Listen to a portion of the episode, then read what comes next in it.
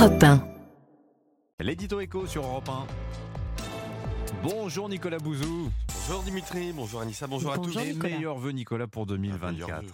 Allez Nicolas, selon la Banque de France, les investisseurs étrangers détiennent plus de 40% Mm. du capital des entreprises qui composent le CAC 40. Bon, on s'en désole ou on s'en félicite?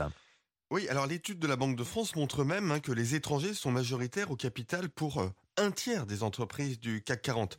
Alors c'est un phénomène qui n'est pas nouveau. hein. Il y a 10 ans, déjà près de 50% du capital des entreprises du CAC 40 était détenu par des étrangers. Et c'est un phénomène qui n'est pas spécifiquement français, il faut être honnête. Prenons l'exemple de l'Allemagne. Plus de 50% du capital des entreprises cotées euh, allemandes sont détenus par des investisseurs euh, étrangers. Alors, ce que ça signifie en première analyse, hein, c'est que malgré tous les discours sur la démondialisation ou sur la souveraineté, notre économie reste très mondialisée.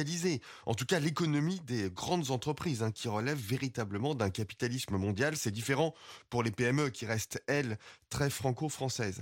Bon, euh, bonne nouvelle dans la mesure où ça veut dire que nos entreprises restent très attractives. Et pour cause, elles sont rentables, elles résistent à la conjoncture, elles versent des dividendes élevés. Le CAC 40, vous le rappeliez Dimitri, a gagné 16,5% en 2023. Bah, c'est quand même plus attractif que l'OAT 10 ans qui euh, a connu un pic à 3,5% ou les 3% du Mmh. livret A. Et pourquoi les Français, euh, Nicolas, n'investissent pas plus dans le CAC 40, dans nos grandes entreprises, si elles sont aussi performantes que vous le dites? Ouais, il y a deux raisons. hein. La première, euh, c'est l'aversion au risque, même quand ce risque est très limité. Parce que franchement, si vous mettez votre argent dans Accor, Michelin ou BNP Paribas, vous ne risquez pas grand-chose. Mais il y a cette idée de l'épargne qui doit être rémunérée par une rente comme celle du livret A. Euh, écoutez, la moitié de l'épargne des Français va dans leur logement. Près de la moitié des placements financiers des Français se font en assurance vie. C'est essentiellement des obligations d'État. Le quart restant va vers euh, l'épargne réglementée et tout le reste, hein, ce sont les comptes courants. Mais je peux vous dire en effet qu'il ne reste pas grand-chose pour les actions cotées. Bon, première raison, donc l'aversion au risque. La deuxième Ouais. raison, c'est laquelle?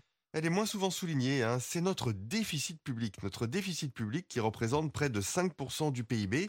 C'est énorme, il faut bien le financer. Eh bien, comment est-ce qu'il est financé? Par l'épargne des ménages, Eh oui. notamment par l'assurance vie, justement, hein, qui reste le placement numéro un des Français. Ce déficit public, il absorbe l'épargne, hein, il draine l'épargne des Français vers l'État et il la détourne des entreprises. Ça veut dire que réduire nos déficits publics, ce serait libérer de l'épargne pour les entreprises, pour leurs investissements, pour leur développement et donc pour notre souveraineté. Signature Europe 1, Nicolas Bouzou. Merci beaucoup, Nicolas. À demain. À demain.